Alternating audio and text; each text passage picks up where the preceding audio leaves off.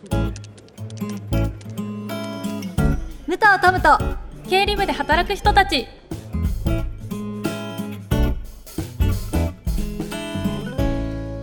こんにちは。AKB48 チーム K の武藤トムです。この番組は会社の中の経理部門の皆さん。これから経理で働く皆さんに現場のあるある話や会計に役立つ知識をゆるっとふわっとお届けしていこうというポッドキャストです。そして私と一緒にゆるっとふわっと番組を進めてくれるのはこの方。こんにちは CPA ラーニングの影まりかです。よろしくお願いします。よろしくお願いします。はい、えーそして番組では毎回コーポレートの中の人に聞いてもらっています。今回も引き続きこの方に来ていただいています。はい、公認会計士の真山則人です。よろしくお願いします。よろしくお願いします。はいということでこの、えー、回は明けましておめでとうの回ですね。あそうですね。新年一発目の回です、はい。今年もよろしくお願いします。よろしくお願いします。はい、ということで皆さん、まあ、まだねあのこの収録している時はまだ年内なんですけれども、そうですね。皆さんは年末年始どういうふうに過ごしたいとか そういう理想の過ごし方ってあり理ますか？想希望で、うん、私はもう実家に帰ってお姉ちゃんと遊ぶ。あーお姉ちゃんと。あお姉ちゃんと遊ぶ。どういうこと？をどういうこと？ご飯食べに行ったりとかあなんか一緒にダラダラするっていうのが多分それをやる決まってますーね。あー決まってるんですね、決まってます。えー仲良し。トムちゃんは年末年始でも忙しいですよね。あどうなんでしょう？なんか、うん。いつもどうなんだろうな。ひやっぱ年によって全然違うので。そうなんですね。そうあのまず何ですか？歌番組出るかどうかとかそういうのもありますし、はいはい。その劇場で公演特別公演やるかやらないかとかそういうので自分はメンバーなのかどうなのかとか、うんそういうのもあるからあ。そうあのなんですね。すごいあのあなんもないなみたいな時もあるし 逆にすごい、もう全然忙しくて2日にならないとゆっくり休めないとかそういうのもありますし、わあじゃあこれから決まる。そうなんですよだからドキドキでどういうふうに過ご、理想の過ごし方で言うと、うん。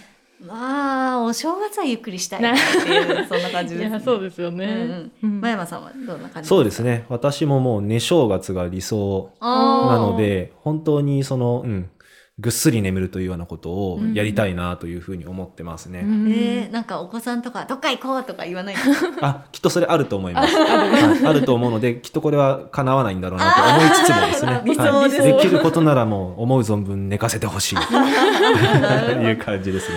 はい。というわけで今回もこちらのコーナーから行ってみましょう。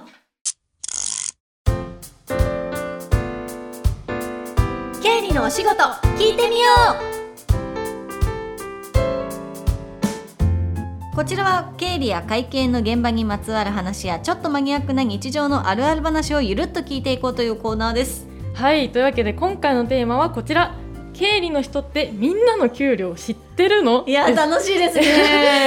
え楽しい。楽しいですね。知ってるのかな？知られてるんですかね？確かに。えでも、なんか私のイメージはやっぱりお金を扱うお仕事をされてる方なのではい。やっぱ知ってるんじゃないかな。ねえ。えともちゃんは誰が知ってるっていうか自分で管理してる私はそうでですね、うん。自分で管理しててでも、うん。その会社側というかその、はいあのまあ、AKB だったり事務所だったりっていうのを、人が自分のお給料どこまで知ってるかっていうのは、うんちょっと分かんないかもしれない。そうですよね。気にしたこともなかったですね。うんうんうんそう。ということで今日もね真山さんに教えていただきたいと思います。うんはい。ここのこどうなんですか？実際のところ。そうですね。これはあの経理の人全員が知ってるかというと全員ではないんですけれどもうん、必ず一人は知ってる人がいるというのが答えになるかなというふうに思いますね。誰だ誰だってなりそうですね。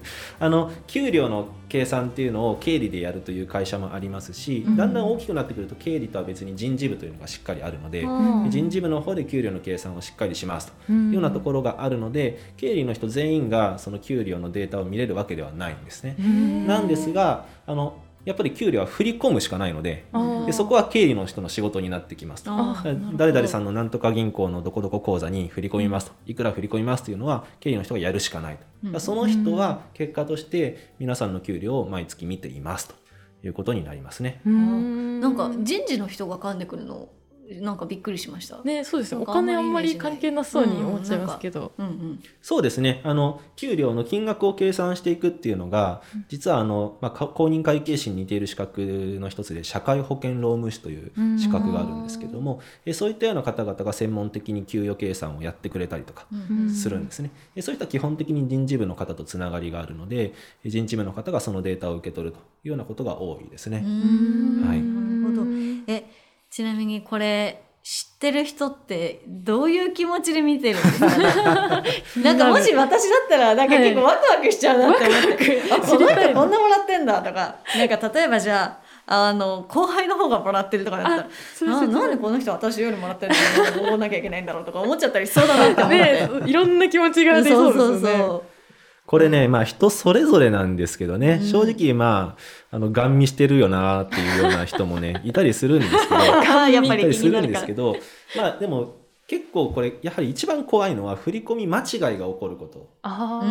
ですよね。もう A さんのお給料を間違って B さんの口座に振り込むみたいなことをしてしまうと、まあ B さんはともかく A さん困っちゃったりとか、うん。あとは、まあ年に1回2回お給料が上がるチャンスがあって、うん。今月は上がってるはずだって思ってるのに相変わらず先月と同じ給料を振り込んでしまったりだとか、うん。まあ、そういうミスをしてはいけないからこそ、まあ、うん。しっかりとチェックをするわけなんですね。だからどんな気持ちで見てるかっていう時は一旦その仕事ちゃんとやろうという気持ちでまずは見るとあいうことですね。好奇心よりも先に。でそうですね、ん。まあ、それをしっかりやらなければいけないという気持ちでまず結構緊張感を持って見てるという印象が個人的にはありますね。うんなるほど。その後はその後に、まあ、ちなみにみたいなことをやる人も いるのかな？うんという感じはしますけどね。もうそこは人それぞれですね。え、はいその人ってあの周りの人は知ってるんですか？この人は人みんなの給料知ってるみたいな。まあ、経理の中ではその役割分担っていうのがうんうん。分かってるので、経理部の中の人ではこの人が給料の担当だなっていうのは知ってるということはあるでしょうけど、まあ普通はそうですね。経理部じゃない。部署が違う方が経理の中のあの人が知ってるっていうふうになってるパターンはそんなにないのかなというふうに思いますね。じゃあなんかあんまり「えねあの人の給料っていくらなの?」とかあんまり聞かれなさそうですねそうしたら。あまあそうですね、うん。まあその経理部の規模が小さい場合ってどうせあの人だなっていうふうに分かっちゃうので、あはい、ぶっちゃけいくらなみたいなことを、まあ、聞いているシーンは見かけたりはするんーえ本当にいるんですか？はいいますいます。聞いてくるけど、まあ、言っちゃいけないんでね、うん。言わないんですけど、はい、聞かれたりっていうことはありますね。知ってどうするんでしょうねその人は。まあそうですね え前野さんはじゃあ知ってる側というなんですか？そうですね。私はまあ CFO という立場でそうん。の全ての振り込みデータだとかいうようなことは見れるようになっているので、うん。まあ、知ってますし、うん。まあ、CFO っていうのはあの社長の次のポストなので、うん。あのななんなら人事評価も一緒にやってるという立場ですから給料は当然全員知ってるという状態ですね。なんかそういうのって守秘義務とかやっぱあるんですか？あります。あうんはいなんかそれ契契約とかであるんですか？それとも暗黙の了解みたいな感じなんですか、はい、ほとんどの会社、ちゃんとですね、雇用契約を結んでいるような会社の場合は、その契約書の中に、こういったことは、あの、よそで言っちゃいけないよとうん。いったようなえ条項は入っています。うん。で、入っていないとしても、あの、うん言ってはいけない、まあ、例えば個人情報だったりとかう、んインサイダー情報っていうのは、その契約に書いてないとしても、ポロッと喋ったら、何らかの法律に違反するので、うん。はい、結局話してはいけないというようなことにはなりますね。えまあその個人のお給料とかもそうなんですけどじゃあやっぱり会社全体のその経営状況とかもしおのずと分かってくるってあこれは分かります。はい。うん。分かるし、むしろ経理の人はそこをしっかり把握するのが、まず役割かなという気もするので、うんはい、そういう意味ではこれは分かりますね。うん。いやー面白い、ねえでも知ら守られてるって分かってよかったいですね。や安心しましたね。よかった。守秘義務っていう一のが。応一応守られてる。ううん。ん、そうですね。お給料以外にも他にも知れる情報ってあるんですか？経理だからこそ。この人タクシーいっぱい乗ってんな。ああそれもそうですよね。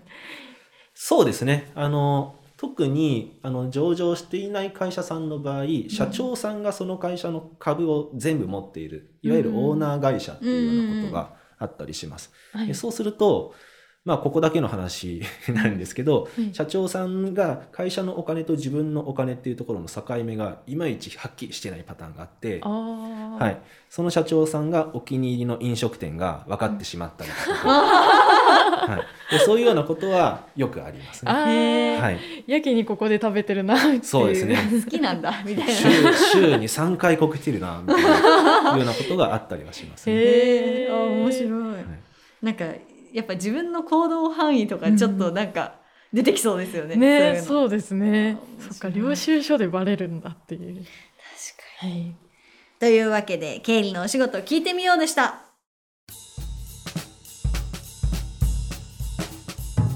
教えてゆるっと会計講座。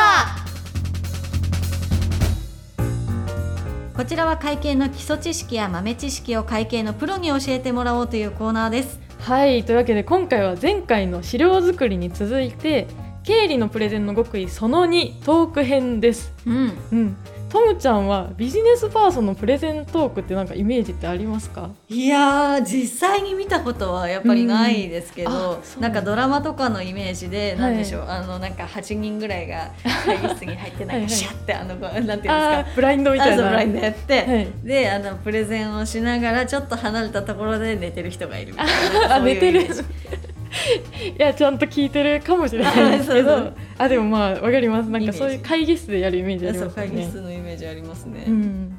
そうだからあのまあでもトークってねやっぱりすごく大事な部分だと思うので、うんうん。真山さんにもねトークの極意を教えてもらいたいと思います。よろしくお願いします、はい、よろしくお願いいたします。でもなんか前回の話から引き続きで言うと、あの資料作りが8割だからトークは2割ってこあとですか？そうですね。はい、これぶっちゃけ私2割でいいと思ってます。あそうなんですか？はい、あのですね、やはりそのアナウンサーの方だとか、うん。まあ、芸人さんだとかですね、話そのものをこうお給料をもらう、なんていうのかな、仕事にしていると。うん。いうような人だったら、まあそう、ね、そうはいかないのかもしれないですけれども、うん。まあ、例えば経理の人が、まあ、喋るということをめちゃくちゃ得意にならなければいけないかというと、そういうわけではなくて、うん。はい、しっかりと資料作りを準備した上で、えちゃんと喋ればいいと。いうようなところを思ってるんですね。で、そんな中で、例えばなんかどうしても早口になってしまうだとか、うん。声が小さいんですだとか、うん。あとはその、まあ、トーク以外も例えば猫背で困ってますとか、なんかそういったような自分なりのコンプレックスをうん。ちょっと取り除いてあげると。うん。まあ、それさえできれば、うんまあ十分上手に聞こえてくるよねと。まあ、そういうふうなスタンスでいつも私は教えたりしてるんですけどね。あじゃあ派手なことはやらなくてもちゃんと喋ればいいっていうことなんですかね。そうですね、うん。なんかうまくやろうというようなことではなくて、うん。はい。まあ、自分が嫌いだな自分の声嫌いだなみたいなところがあるんだったら、うん。まあ、それはちょっと直していただいて、うん。でそしたらもう安心して喋れるよねと、まあ、そういったような形にいつもさせてあげたいなと思ってますね。でもそれってなんかどうやって直していくんですか？やっぱりなんかマインド的な部分大きそうだなって思うんですけど。そうですね。あの根本的には声だとか姿勢だとかってしっかり直さないと変わっていかないところはあるんですけど、うんあの例えばプレゼンまあ長くても30分だとか、まあ、そういったようなプレゼンの間だけ何とかしたいと。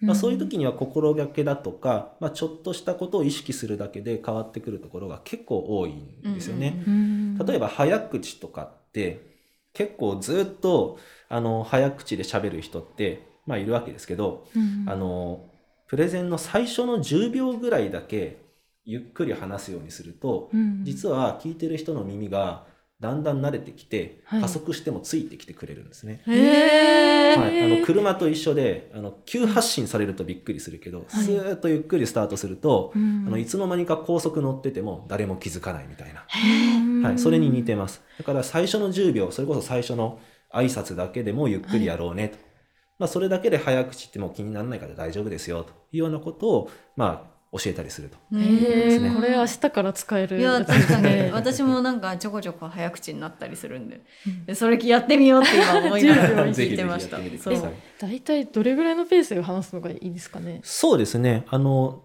例えばアナウンサーの方だったりすると、あの、1分間で300から350文字のスピードで話すのがいいと言われていますと。うんで、これが一般的なそのビジネス書とかを試しに音読してみると、まあ、1行だいたい36から40文字ぐらいで書かれているので、まあ、7、8行読んだら1分経ってると。まあ、それぐらいが、まあ、聞いててちょうどいいというか、心地よいスピードというふうに言われてはいますね。ううんんじゃあ家にある本でトレーニングすることもできるってことですね。そうですね、うんまず1分間測りながら読んでいただいてですね、うん大体何文字喋ったのかなっていうのを、まあ、なんていうのかな測ってみると、まあ、自分がちょっと早いのかあるいは遅いのか、うんまずその自分の傾向を知っていただくっていうのが、まあ、いいのかなという気はしますね。すごい明確で分かりやすいですよねそのやり方なら。うんへえそうか。でもなんかポイントっていうのは何かあるんですか？このトークをする上で。はい。あそうですね。あの、どういうふうに話すか、その自分の声だとかそういったようなところ、まあ、だけではなくて、やはり話してる間に聞いてる人たちのリアクションというのをうん。しっかりとキャッチする。っていうのが大事かなというふうに思いますね。例えば経理の説明をしてるときに、まあ、この言葉分かってるかどうか、自分の使ってる用語ってみんな知ってるのかなっていうようなところってうん。話しながら聞き手を観察してると、うなずいてくれてる人は知ってるし、うん。首かしげた人は知らないんだなと。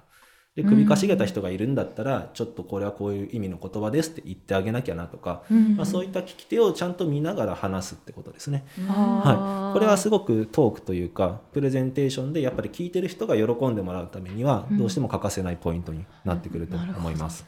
じゃあ丸暗記してそれをバーって喋ればいいんじゃなくてその場の空気とかを見ながら喋るっていうのがそうですね。ちょっと難しいんですけど、ん。それができるようになってくるともうプレゼンとっても上手だなというような感じになってくると思います。な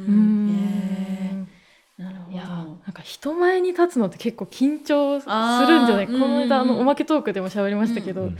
緊張を隠す方法って何かあったりしますか？緊張はあのそもそもなんで緊張するかっていうとそこに立って話すということがやっぱりうん。自分にとってすごく大事だったり、うん。失敗することでなんか、ね、良くないことが起こったりとか、まあ、そういうことを想像するからだと思うんですけども、うん。あのそれって逆に言うとあの聞いてる人たちからすると自分たちのことを、まあ、ある意味大事だとかこの機会を大事だと思ってそこに立ってるからこそ、うん。まあ、緊張するんだよねっていうことでもあると思うので、僕はあんまり緊張してるということをなんか隠そうとか、うんうん。あの緊張してたらいけないんだとか、うん。そういうことは思う必要ないと思ってるんですね。むしろしっかりと緊張をもうしっかりと抱えてその場に立っていただいてで、えーしっかりと話していくというようなことができれば、もうそれで十分なんじゃないかなという気はします。もちろん場数とかね、踏んでいくとだんだん緊張ってしなくなったりもするし、うんうん。あるいはその例えばですねその聞いている人たちですごく優しそうな人とかを見つけるとちょっと緊張が和らいだりとか、うん。まあ、そういったことはあるんですけど、うん。基本的に緊張は持ってって大丈夫とないうふうに思ってますね。うん。ん。緊張を怖がらなくてもいい。うん。はい、なんかあとはやっぱトークってなんか聞けるトークと聞けないトークあるじゃないですか。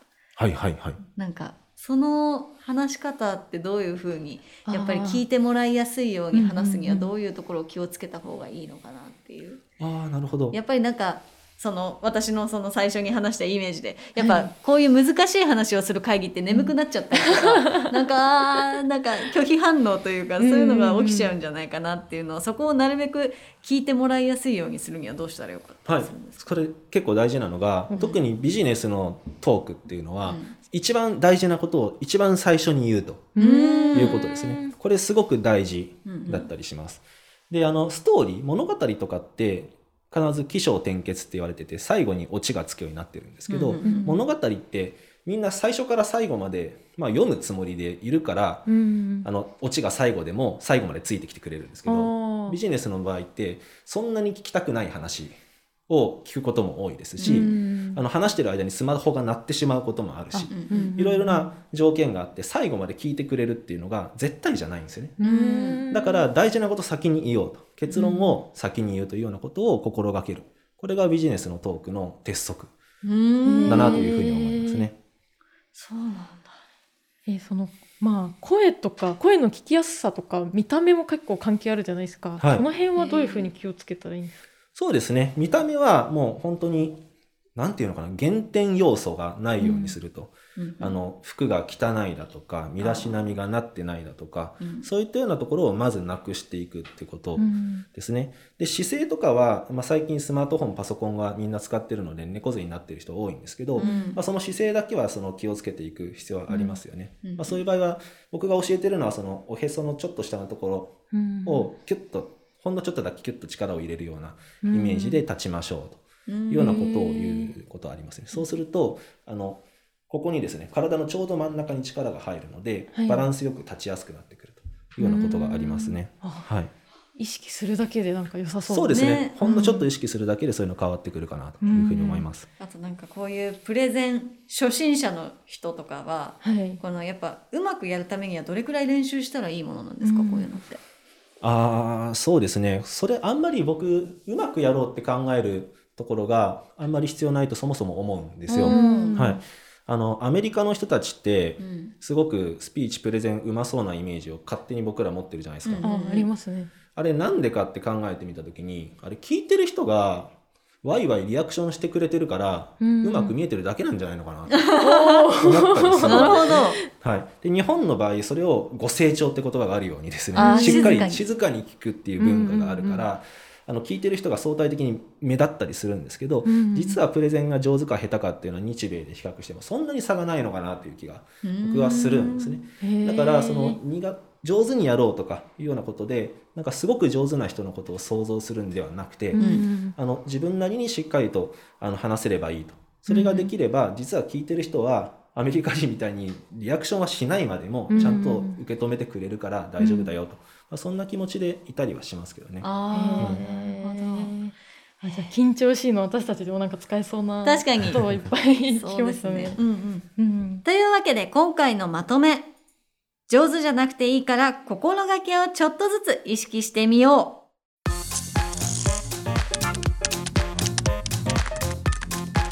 う。講義動画、教科書、問題集がダウンロードできる。経理や会計を学ぶなら CPA ラーニング。